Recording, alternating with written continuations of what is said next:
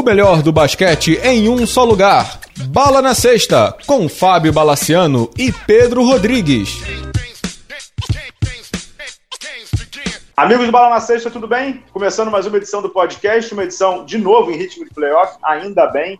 Pedro Rodrigues está insano esse negócio esse ano, hein? Tá insano. Saudações, senhores. Saudação, bala. Achei estranho esse sábado, né? Sem jogo, né, cara? Sem jogo à noite. É, foi o sábado que deu para lembrar que a gente é um ser humano normal, né? Exato, saímos de casa, fiz a barba, foi completamente atípico né, para essas épocas de playoff, né? Exatamente. Vamos começar com a NBA? Vamos lá. NBA. A gente vai começar falando de NBA, mas antes da gente analisar os confrontos das semifinais de conferência, nós vamos analisar o, os quem times, ficou, assim, né? os times Quem dos ficou? personagens, que é quem, quem ficou pelo caminho, É. né? A gente separou aqui cinco que ficaram pelo caminho. Uhum. Então vamos falar primeiro do personagem mais recente que foi eliminado. O personagem mais recente Uhum. que foi eliminado é o Los Angeles Clippers, que perdeu em casa do Utah Jazz no jogo 7. Uma série até certo ponto estranha, Pedro, porque o Utah Jazz fechou em 4 a 3 ganhou o jogo 7 fora de casa, mas o Utah, para passar de fase e ganhar a primeira série de playoff dele em 5 anos, só venceu uma em casa, ou seja, venceu três em Los Angeles. E o Clippers, por sua vez, que venceu três jogos, só venceu um em Los Angeles. O fator quadra não valeu de nada nessa série. O Utah muito nervoso, um time que tem o Gordon Hayward muito bem, mas sofreu muito para fechar, deveria ter fechado antes, por conta É. da lesão do Blake Griffin, né? Agora, Uhum. Pedro, para mim a pergunta que fica é como será o amanhã do Los Angeles Clippers? Porque, é, mais uma vez, o Blake Griffin deixou a franquia na mão. Óbvio que não é por querer, é por lesão, mas ele será agente livre. Aí eu te faço três perguntas. Não. O que será o amanhã do Clippers? O que Uhum. você faria se fosse o Clippers? E o que você faria se fosse o Blake Griffin? As três perguntas eu vou responder de uma forma só. Eu acho que o Clippers ele tem que se repensar. O Clippers está montado hoje como um time para disputar contra o Miami Dallas de 2010 2011. A gente sabe que esse núcleo tem problema de lesão, mas funciona bem. As peças em volta dele não estão adaptadas para a NBA atual. Concordo. É, o STF ainda não deu a- o parecer se o Austin Rivers é nepotismo ou não é. O fato é, ele é um jogador de NBA. Se ele é um jogador para o sistema do Clippers, não acho que ele seja. Você contar com só o J.J. Redick como o seu parador de, de grandes armadores, e você vai encontrar pela frente C.J. McCollum, Conley, sem falar nos tops de linha, né? Curry, Thompson. Não é, não é esse cara que vai parar. Então, assim, o Clippers ele tem que se repensar um pouco. Se você for pensar bem, esse núcleo ainda é o núcleo do Sterling, cara. É verdade. É um núcleo que. E a forma que o time está construído é antiga, é arcaica. É arcaica, Tem- mas, é, mas é um pouco também da cara. Eu sei que é do núcleo do Sterling, mas assim, o Doc Rivers já tá lá há quatro anos, né? E tem uma parcelinha grande de culpa aí, né? Não, com certeza. Isso daí passa por ele. E eu acho que passa pela direção do Clippers. O Balmer é muito assim. Não conheço pessoalmente, mas o Balmer ele foi presidente da Microsoft e ele confiava muito no- nos executivos dele. Então, assim, eu acho que é necessário uma mudança. A, a mudança que eu digo não é colocar o. ter um novo mascote, não sei o quê. Eu acho que o Clippers tem que entrar nessa década. Entrar nessa década com três jogadores que são fora do comum já é um bom começo. Eu acho que você tem que sentar com, com Chris Paul, tem que sentar com DeAndre Jordan, tem que sentar com Blake Griffin. Tem que falar, cara, a gente vai preparar esse time para a NBA de hoje. Esses caras têm que ser os pilares. E aí começar a trabalhar em cima disso aí. Então, mas aí eu vou, vou te cortar aí. Você manteria, você se fosse o Clippers, faria uma proposta de renovação pelo Blake Griffin ou desistiria? Cara, só se você conseguisse alguma coisa do tipo assinar e troca por alguma coisa tipo um Porzingas. Ah, mas não vai rolar. Sei, você tem que ficar de olho numa situação de Nova York, uma situação de, de, de Filadélfia, que também vai ter alas sobrando. Tem que ficar de olho, na verdade, no mercado. Mas, assim, vamos supor que não tenha. Você Eu, assim, eu, renovaria continuo, com o Blake eu, Griffin? eu renovaria com o Blake Griffin. E se você fosse o Blake Griffin, você renovaria com a franquia ou procuraria, procuraria outros áreas? Depende do que, eu, do que teria na minha mão, né, cara? Se chegasse alguma proposta tipo Cavs, alguma coisa fora do comum, iria. E agora é difícil você encontrar uma situação melhor de cidade, de mercado. Bem ou mal, o Clippers é um time competitivo, é um time que dá muito azar, mas é um time competitivo. E hoje você pode ter uma gerência confusa, mas pelo menos não era o caos que era ah, na época do Sterling, né? Sim. Então, É, mas eu posso, posso dizer, cara, eu se sou o Blake Griffin, eu não fico lá. E não é porque eu acho o time bom ou ruim, não é. Mas ali pra mim é. Eu nunca tive relacionamento assim, graças a Deus. Mas é uma coisa de. Como é que eu vou dizer? Ali tá muito desgastado com o cara. Ali, assim. eu não sei se na cabeça dele ele consegue passar por 82 jogos de novo pensando que no primeiro jogo do playoff ele pode se lesionar e deixar o time na mão, entendeu? Na minha cabeça, e pra cabeça dele, eu acho que seria muito bom ele construir uma nova história, entendeu? Ele é um baita jogador, ele tem um baita talento, melhorou o arremesso, melhorou a defesa, melhorou o passe, melhorou tudo. Ele se tornou um jogador muito mais completo. Mas eu acho que ali ele não vai ser feliz. Algo me diz isso. Eu gostaria de ver ele sob a tutela do Pat Riley, tá? Não estou dizendo que Miami seria uma boa opção para ele, mas por ser um jogador que depende muito do físico, por ser um jogador que, que também é rato de ginásio, eu queria ver ele sob um sistema do Pat.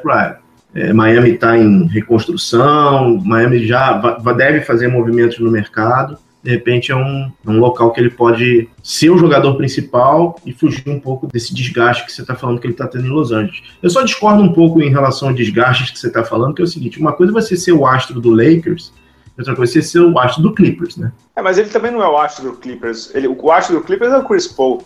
Mas ele é o, o, o, Quando dá a merda, todo mundo diz assim: hum, não chegou porque ele se machucou. Tanto que a gente falou. Eles teriam ótimas chances nessa série contra o Tanto que teriam ótimas chances que eles levaram para um jogo 7 sem o Blake Griffin. Se ele tivesse lá, ele poderia ter ganho. Então, assim, quando ganha é o Chris Paul que é um gênio, e é mesmo, é um cracaço. Uhum. Quando não ganha é porque o Blake Griffin se lesionou. Então, tô dizendo assim, fica Entendi. tudo, é, cai, cai em cima, muito, ele fica, marcado. Dele. É. É, é, fica muito marcado em cima dele. E, e, até justamente, não, de novo, não é que ele, ninguém se machuca porque quer, o cara quebrou o dedão do pé. Ninguém se machuca porque quer. Mas fica marcado porque, de fato, ele teve uma influência nessa série e nas outras também muito grandes, cara. Foi dois anos atrás que eles iam fazer um confronto contra o. Não, dois anos atrás foi o ano do Houston, que eles deram 22 pontos para o Houston, o Houston sem Harden e virou. É, mas teve um ano que eles iam. Estavam super bem, acho que foi um ano antes. Hum. E o Blake Griffin e o Chris Paul se machucaram, foi ano passado, sei lá. Foi ano passado. Todo ano, entendeu? Uhum. Toda, toda hora. É difícil, na minha cabeça é difícil. Mas eu acho que você matou a charada. Uhum. O problema do Clippers é que o elenco de apoio, ele não é voltado para esse ano. E vou te dizer, o jogador que é, digamos assim, da NBA atual, J.J. Redick, é o cara que mata a bola, né, que é o cara que é bom de passe, que tem um QI de basquete alto, não sei o que, não sei o que, não sei o que, jogou muito mal os playoffs, muito mal. E, então, assim, e, e eu, eu acho que chegou uma hora ali de. Isso. Foi como você falou. Eu acho que assim, se você chegar a uma conclusão que você renovou com os três caras, que é o melhor dos mundos, que é quando você tem um trio acima da média, agora sim você tem que cercá-los com jogadores muito bons, entendeu? E uhum. muito jovens. Também tem isso, né, Pedro? Ali é um elenco muito veterano. Sim. O Jamal Crawford tem 37, se não me engano. Uhum. Entendeu? O próprio Paul Pierce, que se aposentou agora, aliás, um abração para ele, cracaço que se aposenta, tem quase 40. Raymond Felton também idoso. Então acho que é uma questão de montagem de elenco aí, cara. Uma questão de dar uma rejuvenescida no elenco. E como você falou, entrar no século XXI aí. O que, que você tem de alas físicos que saem para chutar, não sei o quê? Acho que é por aí. É, eu ficaria de olho em Filadélfia, tá? Vai sobrar alguém ali, cara. É, eu acho que na verdade já sobrou, né? O Nerlens Noel, o Dallas foi muito sábio, digamos assim, uhum, de ter uhum. pego antes, né? Ou seja, o Dallas pegou na, na, se fosse mercado de ação, o Dallas comprou na baixa, né? comprou na baixíssimo. Também acho que ali entre Darius Saric, Ben Simmons e Embidão, e muito provavelmente um pique que eles vão ter, uhum. sabe lá o que, que vai rolar, né? Eu acho o Clippers datado, assim, ele está datado, o time. E toda, todo ano a gente fala, o Clippers está um jogador de ser campeão, de, de é ir para frente. Cara, isso foi em 2011, né? Exato, já tem muito tempo que eles estão batendo na porta. Mas aí aquela, é aquela escolha de Sofia, que é uma escolha muito difícil na NBA. É aquela escolha assim: você está um jogador de ser campeão. Você fica tentando insistir para encontrar esse jogador, ou você vai num rebuild completo. Um rebuild completo vai te dar um trabalho de 5, 10 anos.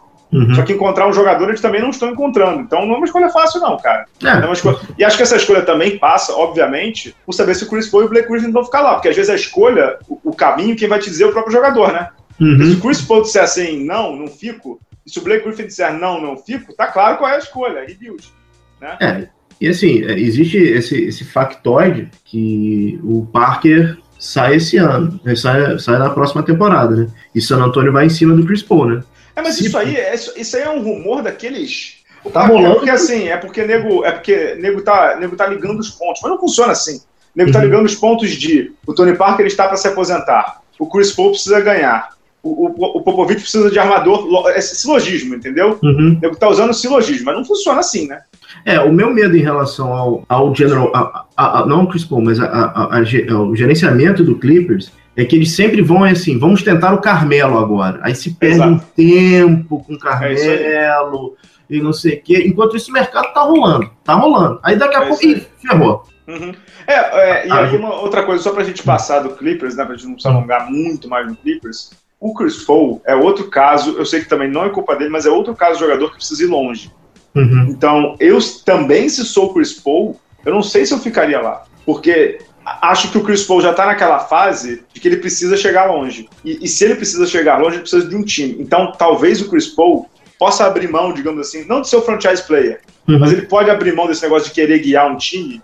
É, não, vamos, vamos, lá, ele pode dar uma Kevin Duranzada, entendeu? Ele pode, porque ele, ele, ele merece. Uhum. E, e, os times que ele, que ele tá jogando não estão dando a ele essa condição, entende? Eu entendo, entendo. É, eu acho que acho válido, pela, pela, pelo legado dele, né? Nem pela carreira. Carreira, assim, ele sempre vai é ser. pelo legado. Pelo legado dele. Cara. É isso aí. Podemos é... passar, não? Então vamos, então vamos em frente, vamos para o próximo. Vamos para o próximo. Outro time que requer cuidados, inspira cuidados nessa off-season, é o nosso bravo Indiana Pacers. Uhum. O Indiana Pacers, que foi surrado pelo Cleveland, uma, a maior decepção, uma das maiores decepções da temporada, e o Old, do Yahoo, que a gente depois vai tocar no nome do, do Old mais pra frente no programa, o Larry Bird tá saindo fora, né? O Larry Bird que fez um trabalho muito ruim no, no Indiana nesses dois últimos anos. Não conseguiu dar ao Paul George o elenco de apoio pro Paul George ir longe e tá saindo fora. Quem vai assumir é o Kevin Pritchard, que já estava lá, né, como uhum. general manager, vai ser o manda-chuva.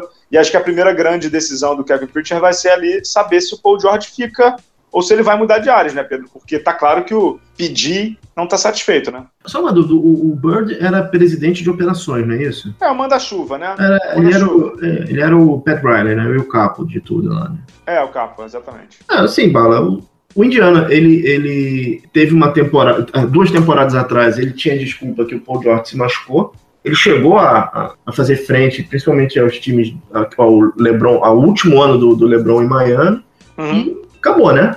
nada mais que trouxeram de novo no cardápio. Esse ano eles trouxeram Jeff Teague, imaginando que ia ter um, um melhor absurda na, na, armação. Jeff Teague é o Jeff Teague. Eu ainda acho que ele prende muito a bola. Uhum. Trouxeram da. da Tadeusz Young. É, Tadeusz Young, Tadeusz Young. Trouxeram da, da, da Cova Lance Stevenson, né? É outro núcleo que aparentemente não vai a lugar nenhum, né? Não, acho que não. Cara, eu não sei, de novo, pelo bem da carreira e do legado, eu não sei se Paul George fica, porque o que a gente, é, o que a gente discutiu no programa passado, eu acho que já bateu pro Paul George, assim, não adianta ele fazer 30 pontos e não sei o que, a franquia não vai para frente, cara. É, a questão toda aí para mim, Pedro, eles têm um garoto muito bom, que é o Miles Turner. Muito, uhum. muito, muito bom. Ele é muito bom.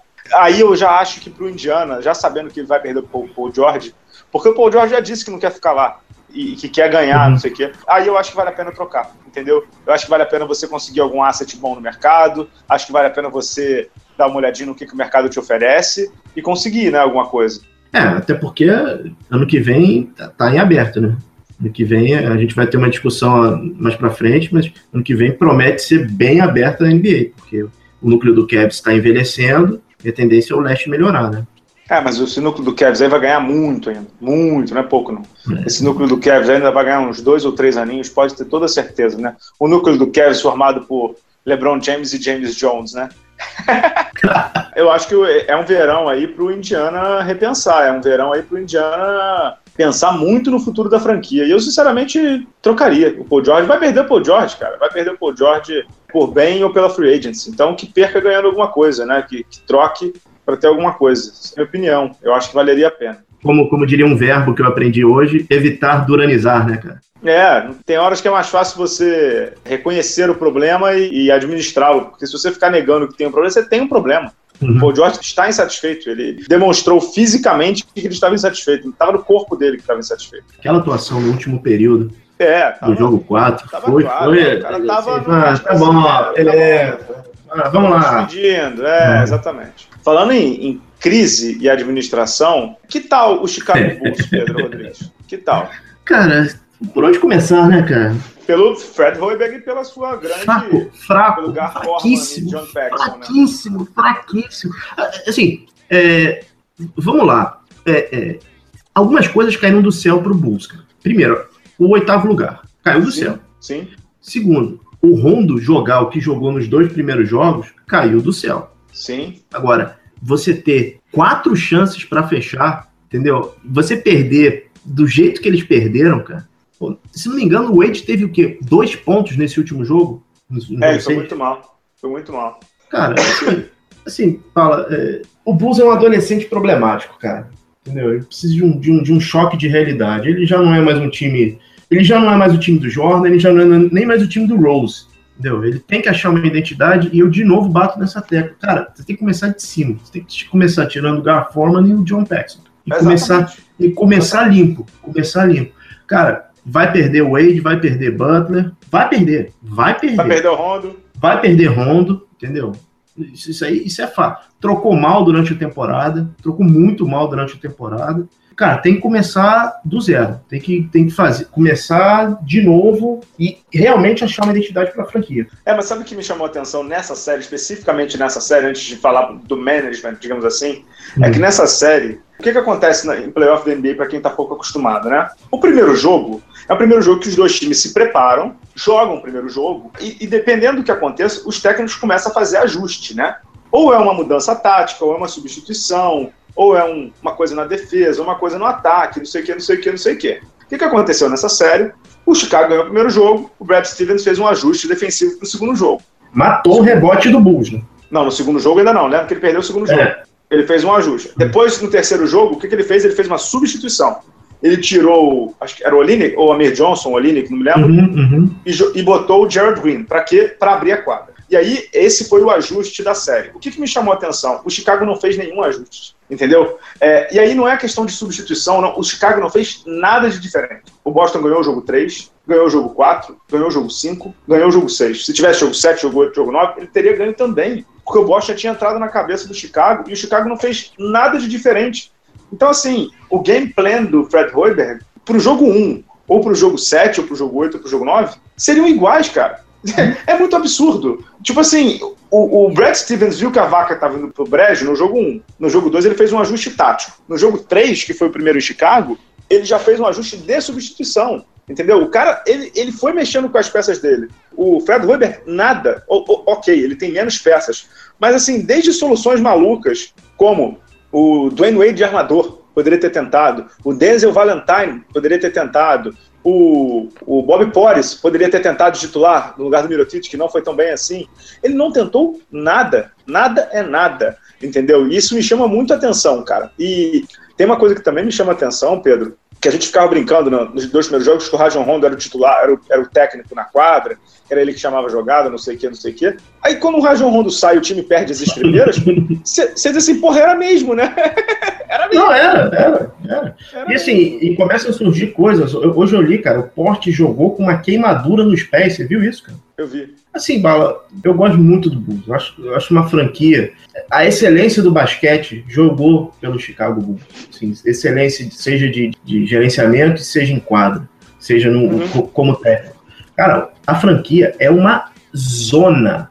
Uma zona. zona. E assim, recebe esses presentes divinos. É, é, é cachorro correndo atrás de ônibus. Quer, quando pega, não sabe o que fazer, cara. Uhum. Acho que assim, o Jerry Heinsdorf dizem que, ele, dizem que ele é muito preocupado com o time de beisebol e pouco com o Bulls, né? Até porque o Bulls, até pouco tempo atrás, andava sozinho, né?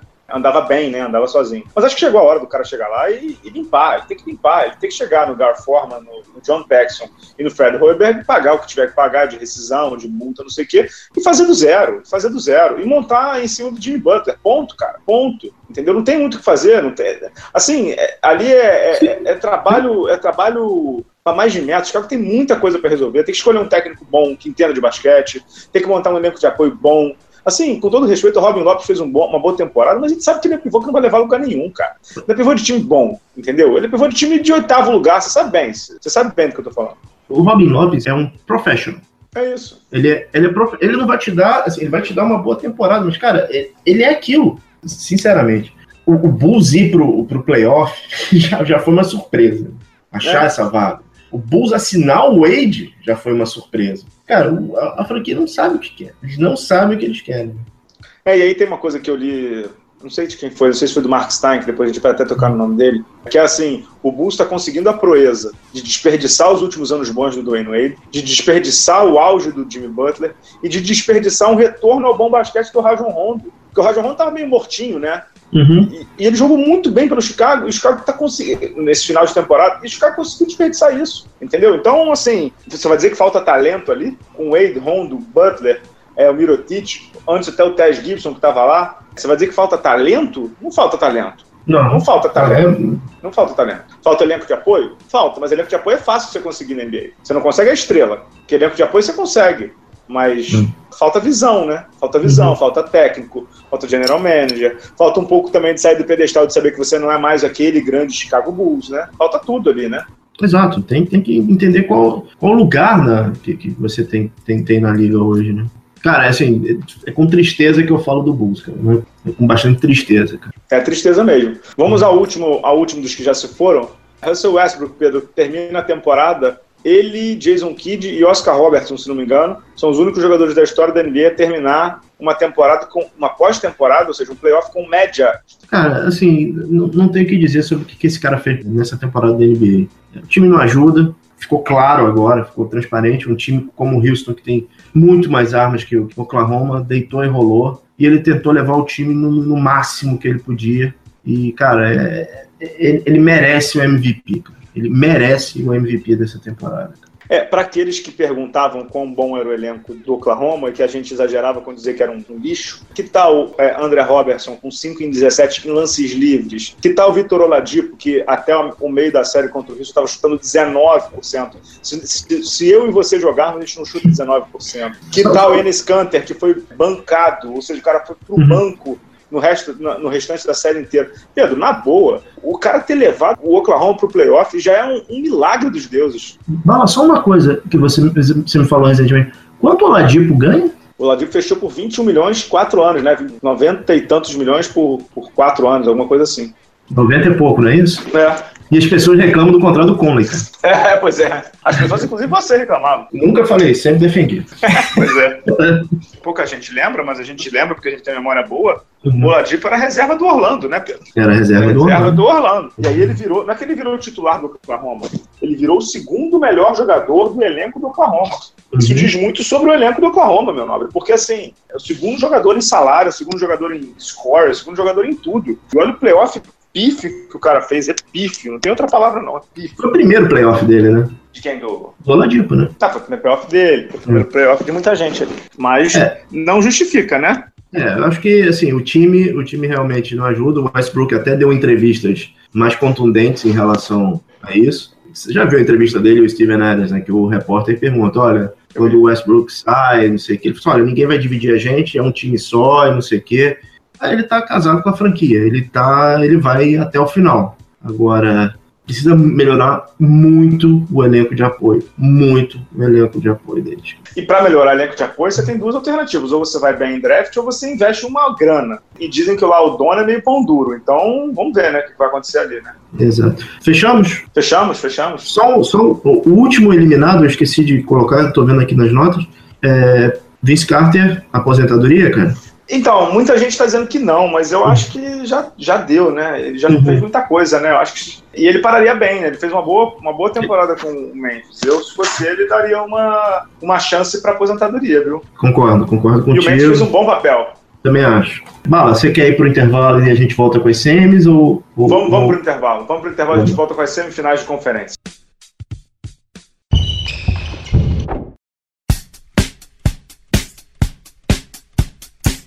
Olá, fãs de basquete! Você sabia que o superingressos.com, um dos maiores sites em vendas de ingressos internacionais, é parceiro do Bala na Sexta? E o melhor, com essa união, você poderá curtir shows, peças e eventos esportivos internacionais como a NBA, NFL, futebol europeu e muitos outros com conforto, segurança e praticidade. Afinal, o site Super Ingressos é totalmente em português. Para isso, basta acessar a página do superingressos.com, fazer a sua compra e no campo promocional escrever o código BALA.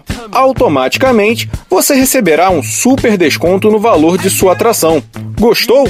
Então não marque bobeira e acesse www.superingressos.com e descubra como é fácil poder assistir sua atração favorita sem nenhuma preocupação.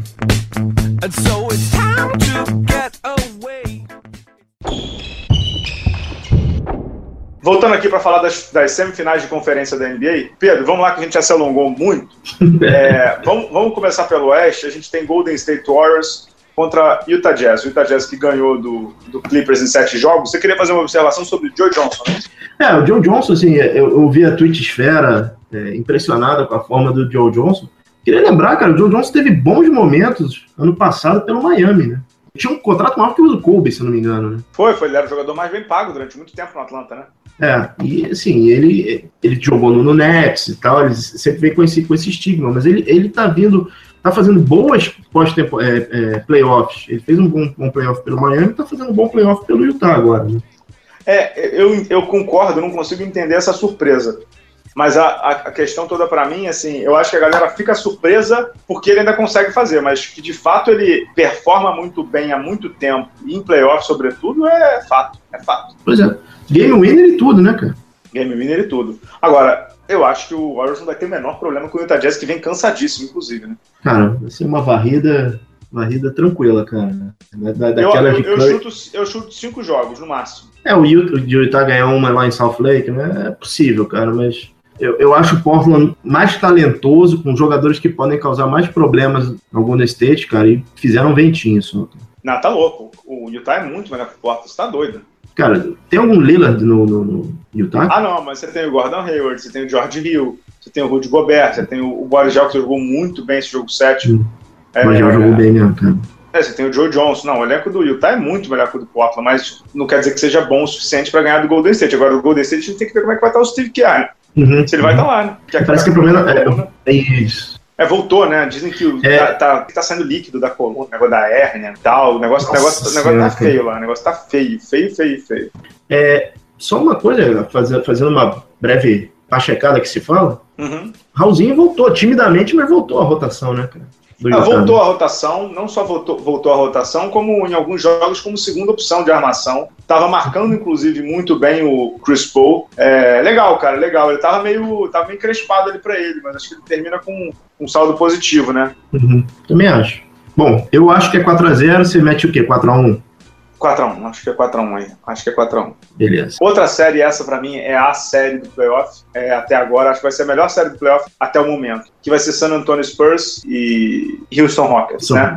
O Rockets sofreu um pouquinho, pero no múltiplo contra o Oklahoma, o San Antonio sofreu muito contra o Memphis, mas eu acho que essa série aí, a gente vai ver várias coisas. Primeiro, o que o teu nosso bravo Mike D'Antoni, do teu Phoenix, aprendeu para ser técnico dessa série? Porque, uhum. é, para quem não lembra, o Mike D'Antoni, na época do Phoenix, sofreu muito nas mãos do Popovich. Uhum. Então, o Popovich fazia dele troça, né? Ele fazia. ele travava o jogo, ele diminuía o ritmo, ele diminuía a posse de bola, ele colocava o Bruce Bowen para marcar armador, ele, lembra? Você lembra bem o que ele fazia? Ele, ele dava jogava... banda no, Nosso bravo Tim Duncan dava a banda no Steve Nash, no mar, a arbitragem não marcava nada, né? É, tinha de tudo, tinha de tudo um é. pouco, como diria. É. Tinha de, é. tinha de, é. tinha, ou tinha de muito um tudo, né? É, o, o, fato é, aquele Phoenix Suns era melhor do que esse Houston Rockets. Mas aquele uhum. San Antonio também era melhor do que esse San Antonio. E o James Harden está numa fase exuberante. Vamos ver. Essa série, para mim, vai ter muito ajuste. Aquilo que a gente estava falando do Fred Weber minutos atrás. Você acha que, assim, ele, come... Uhum. Você acha que ele começa com o Leonard em cima do Harden? Eu, essa, para mim, é, uma, é, a grande pergunta. Eu, se sou o Greg Popovich, não começaria, porque o, James Harden, né, nesse playoff da NBA, o que ele ganhou de, de, chamada tá mais do que o Kawhi Leonard, né? O que ele ganhou uhum. de chamada para bater lance livre não tá no gibi, né, cara? Uhum. Então, para você carregar o Kawhi Leonard ali com duas faltas em cinco minutos, é um pulo, né? Também acho. eu dava uma segurada, cara. É, botava ele assim, botava em quarto período. É, exatamente. Isso, isso aí. É. E, cara, e o San Antônio, de novo, tem que contar com o Ginobili, né? O Ginobili não foi um fator na, na, nessa última série contra o Grizzlies até o jogo, se não me engano, o jogo 3, né? Jogo, é, jogo, 5, jogo 3, é, jogo 3 ou 4. É, que ele tava zerado, né? Então o Ginobili, quando, quando, ele, Ginobili, quando vira um fator, o San Antônio vai bem, né? Exato. É, outro, outro ponto importante dessa série para mim, Pedro, é que todo mundo sabe que os caras do Houston chutam, né? Uhum. O Ariza, o Ryan Anderson, o Eric Gordon, o Patrick Beverley mesmo, o Sam Decker que tá jogando um pouco mais. A gente sabe que eles chutam. É, como é que o San Antonio vai marcar isso? Entendeu? Pois é. Porque... Quem vai marcar o Ariza? David Lee? É, não sei, tem que entender como é que o San Antonio vai jogar, né? O Mogazol tá vindo do banco, tá jogando menos de 20 minutos, inclusive uma queda vertiginosa do espanhol lá. Uhum. Quem tá jogando bem lá é o David Lee, como você mencionou. O David Bertrands, o é letão, né, também? É, que tá jogando bem. Essa série para mim vai ser a série, cara. A série. Quer palpitar ou não? Cara, bala, eu acho que vai sete jogos e o Spurs leva, cara. É, eu também acho. Foi meu palpite, inclusive, que foi ao ar no blog essa segunda-feira, dia do trabalho, dia 1 de maio. Eu joguei sete jogos lá pro Spurs, cara. Essa série vai bem longe, viu? Essa série vai bem. Pra alegria do Golden State, né? Pra alegria do Golden State. Que vai receber. Qualquer um dos dois que receber vai receber com um palmo de língua pra fora, né? É, cansado, cansado. É. A, o Golden State, eu acho que o Golden State termina essa série em, rapidinho e vai ficar esperando na piscina, né? Na hidromassagem. O que é preocupante para as finais, né? Ao contrário do ano passado, você vai ter um Curry descansado, mas isso é mais para frente, né?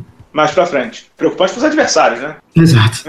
pois é. Para o leste, Pedro, a gente teve já o começo da série entre Washington e Boston. O Washington abriu 16 a 0 no Boston Garden, lá no TD Garden. A gente teve o Isaiah Thomas perdendo o pivô, né, o dente, e depois voltou para jogar e liderou a franquia com 33 pontos e 9 assistências. Se esse tivesse sido o único problema do Isaiah Thomas, a gente estava tranquilo. Mas para quem não sabe, o jogo foi no domingo e o Isaiah Thomas foi no funeral da irmã dele que faleceu. O funeral foi em Seattle, né, em Washington, uhum. Seattle. E ele pegou um voo. Ele chegou em Boston. O jogo era meio-dia. Ele chegou em Boston às quatro da manhã. Ele chegou em Boston às quatro da manhã, passou em casa, dormiu três ou quatro horinhas, chegou às dez horas no ginásio. Ele foi acompanhado em Seattle pelo assistente técnico e pelo Danny Ainge, que é o general manager. E fez 33 pontos, 9 assistências, jogou sem o dente. Pedro, para mim é o personagem desse playoff até agora, né? Com certeza. É, eu, eu, não consigo conceber a, a, O americano tem uma palavra, é o drive, né, cara? É o desejo. É a força, é, a, força, é o desejo dele, é, a é, força é. mental dele. Porque, cara, tem que ser muito. Tem que ter. Tem, como, é, como dizer? Você tem foco, que ser né? muito profissional, você tem que ter muito foco para conseguir fazer isso. Muito foco. E assim, a franquia, de novo, Boston mostra que tá fechada com o cara, né? Quando faz uma, uma ação dessa. Né? O Danny Ainge ir com ele, não sei o quê, é um movimento de, de realmente falar assim, cara, tamo junto com você. Né? É, e, e acho que assim, o time comprou o barulho dele, né, de entender o momento e de dar força para ele. Ele comprou o barulho do time de tipo, eu vou me uhum. apoiar nesses caras porque senão vão me derrubar sozinho. Uhum. É, os torcedores compraram o barulho dele. É, esse tipo de, às vezes, de movimento, momento, acaba ajudando muito a franquia a ir mais longe ainda, né? Exato. É, Exato. Pode ser que numa tragédia, num momento assim, o Boston fique ainda mais forte. Eu acho que é, é, essa série, o Scott Brooks deu algumas dicas do que ele vai fazer. Ele, em todos os momentos do jogo, ele jogou o John Wall em cima do Isaiah Thomas para fazer post-up um contra um. Uhum. Deu super certo no, em alguns momentos. Mas aí o Brad Stevens ele é muito bom de ajuste durante o jogo. Colocou já o Marcus Smart para marcar o John Wall e botou o Isaiah Thomas sempre para marcar o pior atacante dos jogadores do Washington, né? É, em alguns momentos foi o Kelly, Kelly Oubre, que jogou bem, inclusive. Uhum. Em alguns momentos foi o Brandon Jennings, porque, de fato, o Isaiah Thomas com o John Wall não dá. Não dá mesmo, ninguém aguenta o físico do John Wall com 1,75m. Mas eu acho que no final das contas o Boston leva, sabia? É, mas voltando ao jogo de hoje, de domingo, né, hoje, você acha que, é, não sei se você concorda comigo, mas na verdade o, o grande pivô não foi o dente do Isaiah Thomas, né? O Marquise Morris aí, né? É, mas o Pedro, ele saiu, ele saiu, ele saiu já estava meio morto ali, né? Não sei não, Bala. Ele, ele não, saiu. Estava equilibrado, mas. Estava equilibrado, assim... porque eles estavam com controle de rebote, não estavam precisando usar o banco, porque você sabe que quando o Washington precisa usar o banco é um problema. Uhum. Eu acho que o Mark Morris meio que. O time sentiu muito a falta dele, né? Não, sentiu, de fato, quando eu disse que estava meio morto, é... deixa eu me expressar melhor quando eu disse que estava meio morto, é que ali o jogo já estava equilibrado. É que o Boston, uhum. o, Boston abriu 16 a 0 Sim. Entendeu? Poderia ter matado ali, não matou. E aí o Marquis, Marquis Morris estava ali. É, uhum. agora, o fato é também, o banco do Washington é muito ruim, né? Sim. Muito ruim. Muito. É, e em relação ao jogo de hoje, duas coisas também, né? Choveu três pontos do, do, do Boston. Há muito tempo eu não vi o Boston arremessando. É, foi, foram 19 forma. bolas, né? E que partida, que quarto período do, do, Rafa, do Hofford, cara. Cara, o Hofford jogou muito bem contra uhum. o Chicago, quando o time virou. E assim, Pedro, ele é um baita profissional, cara. Você não vê ele, ele fazendo barulho, fazendo espuma, uhum. entendeu? Faz o jogo sujo no pivô, passa quando tem que passar, não tá preocupado com os números dele. Assim, aquele que a gente estava usando uma expressão em inglês é o ultimate professional, né, cara? Ele tá preocupado em ganhar, tá preocupado em, em, ajudar o time e pronto, né? E pronto, né? E é exatamente o que você falou. Se você for pegar a estatística dele, você olha assim, você fala, pô, esse cara tá, tá arrebentando o jogo. Aí você vai ver assim, nove pontos. É exatamente. Mas assim, exatamente. são os nove pontos essenciais. São as quatro, os quatro rebotes essenciais. Isso, é o bloqueio que não aparece. Isso. Entendeu? É ele leva a bola quando o Azaia tá pressionado, uhum. entendeu? É ele que sofre um lance livre e vai bater, é ele que às vezes uhum. mata uma bola de três quando ninguém espera. Hoje ele pegou um rebote ofensivo quando o jogo ainda tava tava no pau. Ele é um grande jogador de basquete, grande jogador de basquete, cara. E assim, quem tá muito bem pelo Boston também é aquele, o Kelly Olynyk, né, cara? Quem diria? Porque ele é meio. Você não dava nada por ele, né? Ele joga com. Ele tem uma técnica refinada, mas às vezes ele era meio, meio lunático e tal. Tá jogando muito bem, Marcos Smart muito bem. E trabalho retocável do Brad Stevens. Só não vai ser o técnico do ano por causa do Antônio, que senão era ele. Eu também acho. E o Olynyk é bom você ter um bom playoff marcado por coisas boas, né? Porque ele ficou, ele ficou, marcado por, por aquela pancada que ele deu no Kevin Love, né? Não, e esse ano ia fazendo de novo, né? Ele ia fazendo é. de novo no, no, no Zipser, né, cara? É. Ele tem um, digamos assim, ele tem um. É bipolar. Te, te, tesão por ombros, digamos assim. tesão por ombros. É, eu chuto Boston em 7. 6. Boston em 6 jogos. Boston em 6 jogos. Eu também acho que o Boston avança. A uhum. outra série, Pedro, pra mim, o Cleveland ele vai estar no mesmo patamar do Golden State. Acho que não dá pro, pro Toronto. Aí se você, pô, bala, mas tem elenco. Eu sei que tem elenco. Não tem cabeça. Toronto, Exatamente. Tem elenco, mas não tem cabeça. O que o Toronto sofreu contra um fraquíssimo Milwaukee Bucks, que só tem o Giannis Antetokounmpo, que a gente depois se debruça sobre ele, foi bizarro, cara. Foi bizarro. O Toronto que sofreu foi bizarro. Bala, desculpa. É 4 a 0 O Cleveland ele vai mostrar não só a força física, como o jogo mental. E a gente sabe o que acontece com o Toronto. Eles não conseguem. Eles entram na pilha, o Lowry se esconde, quando ele começa a estar com a mão, com a mão mais fria. O DeRozan tenta arremessar de tudo que é lugar, arremessos que ele não se sente confortável. E a coisa vai degringolando a partir dali, né, cara? Agora, teve uma mexida tática do Dwayne Case, a gente de novo tá falando em ajuste. Uhum. Quando eu tô vendo aqui na televisão, nosso bravo Renato Chaves fazendo a merda que ele fez nesse domingo, nossa senhora. Grande jogador. Grande, grande jogador. Grande jogador. Filho da. Olha, tem criança assistindo. Vamos lá. Vamos, não, vai, não, vai, não, não, vai dar uma de. Como é que é? De Eduardo Batista, hein, cara? Não, não, não. não. A culpa é da imprensa. É, vamos, vamos voltar aqui. Nosso bravo Dwayne Casey mudou o Toronto, né? Ele tirou o Valantunas, cara. Valantunas, que era, digamos assim, era para ser a terceira força do ataque uhum. e tal. Botou no banco, botou o Ibaka de pivô, botou o DeMar Carroll de, pra marcar a pivô, uhum. e botou o Norman Powell, garotão, que sempre jogou muito bem, mas nunca teve tanto espaço. Botou o Norman Powell e jogou muito bem o Norman Powell. E aí, Pedro, a pergunta que eu te faço é: no momento que a gente tiver é, publicado esse podcast, muito provavelmente a série já começou. Mas você manteria o Powell de titular ou você voltaria com o Valanciunas? Pensando que você tem do Tristan Thompson, né? Cara, eu não voltaria com o Valanciunas. Acho que o Valanciunas, como dizer, confortável na franquia. Ele precisa dar um, dar um, um jump start nele para ver que o lugar dele não está garantido ali. E eu, eu, acho, mais... eu acho que, inclusive, o Valanciunas já tá naquele trading block lá, cara. Porque é. tem uma enquete na NBA, ah, quem hum. que vai ser, quem que vai ter aquele break, breakthrough, breakout season, uhum. quem que vai ter aquela temporada para explodir? Todo ano ganha o Valanciunas. entendeu? Todo, não, esse ano é o ano do cara. Esse ano é o ano do cara. E não é, são três ou quatro anos que o nego espera dele e não vai, entendeu? O Valanciunas, o ano do Valanciunas vai ser o ano do Minnesota. Os dois juntos. E, ó, em breve. Como assim do Minnesota? Não, os dois nunca vão ter um bom ano, cara. Ah, entendi. É porque o Minnesota, é, é, o Minnesota e o Valentino são sempre aquelas apostas. Quem vai surpreender esse ano? Ah. É, é, é, o Minnesota, o Valentino e o Brasil, o país do futuro, né? É, exato. Entendi, tá certo. É isso aí mesmo. É isso aí mesmo. Mas assim, meu palpite para essa série novos fora, ajustes táticos, não sei o que, é 4x1 Cleveland, cara. Acho que o Toronto não vai oferecer a menor resistência. E digo uhum. mais, volta para Toronto com 0-2. Também acho o, o, LeBron. Qualidade, e não é por qualidade não, não, não, não. Claro. O Toronto passou perrengue para esse time do Washington há um ano atrás, dois anos atrás. Cara, o time, o time do Toronto precisa realmente de psicólogo, cara.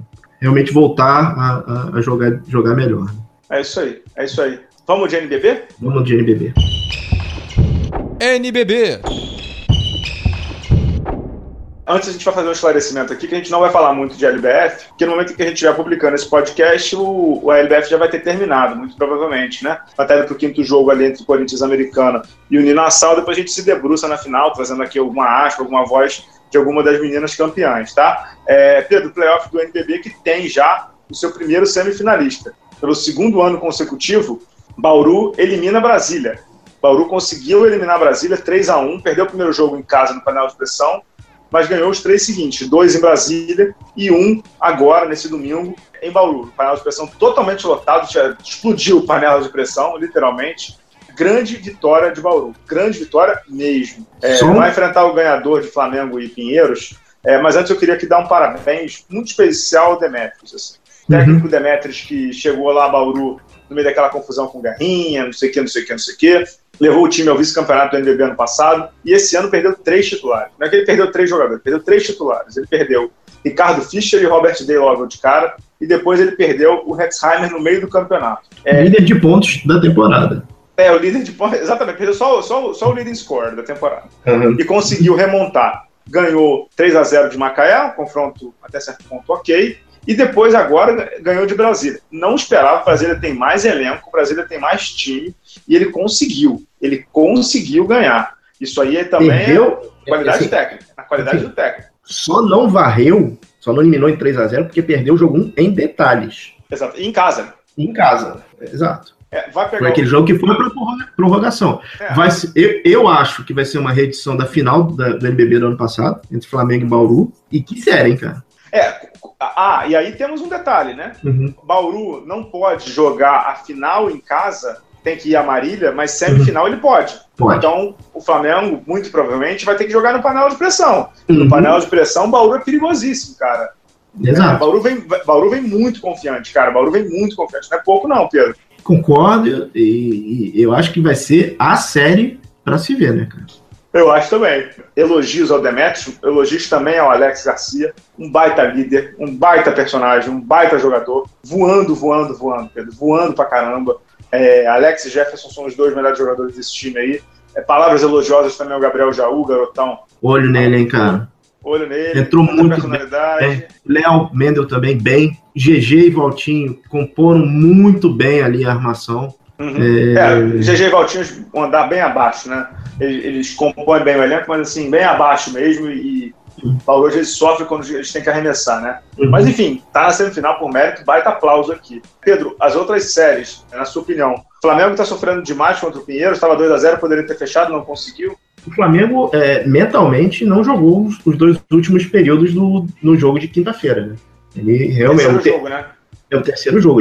O terceiro período do Flamengo foi pavoroso, foi irreconhecível o Flamengo. O time não se ajustou e acabou o Pinheiros muito bem na partida.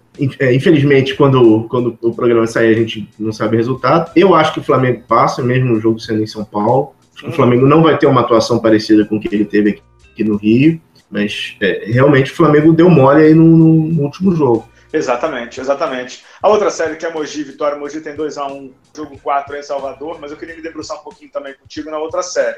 Que Só Quer falar de Mogi rapidinho? Pode falar. Do, dois lances. Primeiro, a vitória do Vitória. A vitória do Vitória em Mogi com game winner. E o. o, jogo, né? É. Que, que, que arremesso, cara. É, é, aquilo que é o tal do Hail Mary, né, cara? Exatamente. Do e, meio da rua, né? Do meio da rua e, e, no tempo certinho, cara. Impressionante. Isso mostra também como tá é, equilibrado o playoff e como o Mogi tá oscilando, né? É, na verdade, assim, todo mundo tá oscilando, não tem ninguém sobrando aí. Isso. E o jogo de sábado, que foi Mogi e Vitória, assim, o Mogi passou o rodo, né? É, o Xamel jogou muito, né? Tyrone enterrando de costas, foi o blowout, né? Exatamente. É, e a outra série, Pedro, que pra mim é a melhor série, assim, de se Disparada. ver. É bom de ver e tudo, dois técnicos jovens que se amam aí, Elinho e Gustavo De Conte. é, desculpa, é, não entendi o seu riso. É, Nem eu, né? Passou uma coisa aqui na frente. É, entendi. E aí o Paulistano ganhou em Franca, uma atuação muito boa do Ed, do Jonathan, e pode ir a uma semifinal com um elenco muito jovem, né, Pedro? É uma das grandes histórias desse NBB também, né? Franca, o ginásio não cabia uma mosca, né? É 5.414 pessoas, se não me engano. Lotado, lotado o ginásio, os meninos não sentiram a pressão. No último período, os dois times estavam extremamente nervosos, bola queimando, e um, duas jogadas defensivas do Ed, um toco fantástico, e depois o Lucas Dias foi para a linha do lance livre, devia estar nervosíssimo, mas conseguiu se controlar. Se não me engano, ele teve quatro lances livres e acertou três. Fecharam o jogo. Que série do Paulistano, cara. Que... É, que série do Paulistano, mas depois a gente vai ter que falar sobre o Jorginho, tá, Pedro? Depois a gente vai se debruçar sobre Sim. ele, sobre draft, sobre Mogi e tudo mais. Tem tempo, dá pra gente esperar um pouquinho. Mas assim, se tem um armador que segura as pontas ali no, no Paulistano, é o Arthur Pecos, né? Sim, de novo a gente tem que falar dele, que muito bem, na muito bem. muito bem na temporada, com uma leitura de jogo acima da média, postura na quadra, defende, mata a bola. Que garotão, cara, que garotão. É, assim, times que estão pensando em montar para o ano que vem aí para dar um rebuild aqui em NBB, Vasco, sei lá, dá uma olhadinha aí, porque o garoto é bom e tá para ser titular, não é para ser reserva, não. É para Uhum. liderar a franquia, é para liderar time aí, viu? Eu concordo contigo. Agora, Paulistano também de uniforme novo, com mascote. Paulistano. É o Fried de Frederich, né? Isso. O Paulistano tá mostrando uma cara diferente dentro e fora de quadra, cara. Exatamente. Trabalho é um trabalho para ser visto. É um Uhum. trabalho para ser visto, é, parabenizado, analisado. Em todas as frentes. Depois a gente vai trazer o Gustavo Deconte aqui. Então, Nós vamos trazer ele aqui, ele, ele ouve às vezes o podcast. Uhum. Nós vamos trazer ele aqui. E agora, em relação à Franca, cara, de novo a rotação curta e É, os nervos pesa, né? atrapalharam um pouco, né, cara? É pesa, tem uma hora que Uhum. pesa mesmo. É, é, o Paulistano é um elenco mais jovem, mas eles rodam com muita gente, né? Isso. É, pô, tem o Guilherme, tem o, o Renato, tem o Jonathan, Ruri. tem o Ed, tem o, tem o Ruri, tem o Lucas, tem o Jorge. Olha quantos jogadores eu já falei aí. Sim. entendeu? Tem o Mogi, tem muita gente. Lá rodam 9, 10. Em Franca rodam 8. Agora, que toco, que toco do Ed, hein, cara? Nossa, mas foi o tocaço do ano. O toco do ano do NBB é o do Ed e aquele do Holloway, né? São os dois Uhum. tocos do ano, né? Assim, e o playoff do NBB tá muito bom. Se não tecnicamente, porque esse jogo mesmo de Franca contra o Paulistano foi muito ruim. Mas tá sendo emocionante, né? Tá, tá- Você reclamava que não tinha aqueles momentos. Highlights, né? highlights. Não tinha, tá cheio agora, né? Tá lotado, tá lotado. E, cara, eu tenho que, tenho que falar, a transmissão online melhorou muito, muito, Muito. muito, muito. Hoje, a transmissão online do NBB é, é o formato que tem que ser copiado por outras ligas. Tá muito boa, cara. Muito boa, muito boa. Com convidados sempre muito legais, né? Aquela isso coisa toda. Podemos fechar o programa aí? Você queria trazer um tema à baila, é isso? Cara, primeiro dar os parabéns ao nosso bravo Bruno Caboclo, né? Que foi campeão da, pela franquia dele, o No- 905, que é uma franquia, um, Me ligue. da D-League da NBA, ele foi, teve boa atuação, se não me engano, teve 31 pontos. Vamos ver, né, cara? Quem- espero que o Bruno não seja o nosso Timberwolves nem o nosso Valanciunas, né? Consiga efetivamente entrar em quadro e ser, ter um bom papel na NBA, né? Exatamente. Sorte pra eles, estamos torcendo. E o último, o último assunto que eu queria, na verdade, mais um assunto que eu queria trazer, que está aqui nas anotações, é, a NBA mudou a forma de premiação esse Uhum. ano. Uhum. Agora o público vai poder votar, ou seja, pessoal que trabalha com TI para votar, você vai ter a melhor enterrada, a melhor, é, melhor jogada defensiva, e vai ser um espetáculo apresentado dia 26 de junho por aquele rapper canadense, o Drake, que é o jogador símbolo do Toronto Raptors, né? Jogador não, torcedor. Torcedor símbolo, obrigado. É. Obrigado. Deve jogar. Tem, tem mais cabeça que algum jogador. Tem mais cabeça do, do, do Raptors, mas isso é outro assunto. É. E por último, que eu queria trazer aqui, na verdade, eu, eu queria ouvir a, a tua opinião, Bala. É, essa semana, o jornalismo é, esportivo americano, principalmente da NBA, sofreu um abalo com demissões em massa na ESPN americana. Foi. Assim, alguns sites que a gente acompanha, o True Hoops sofreu bruscamente. Um dos, que eu diria, o top 3 dos jornalistas de, de- de esportes americanos, que é o Mark Stein, também foi demitido. né? É, é, é. Não dá pra, eu, não, eu não consigo entender o que está acontecendo lá, mas está claro que está tendo uma reestruturação, um rebuild, digamos assim. Está tendo uhum. um rebuild na ESPN americana, está tendo uma, uma reestruturação na ESPN americana e eles mandaram muita gente embora, né?